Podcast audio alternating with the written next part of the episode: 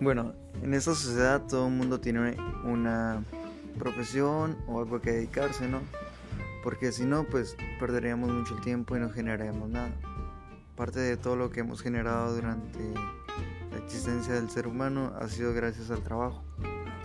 Y a eso se han desarrollado nuevas profesiones, igual a que nuevos puestos.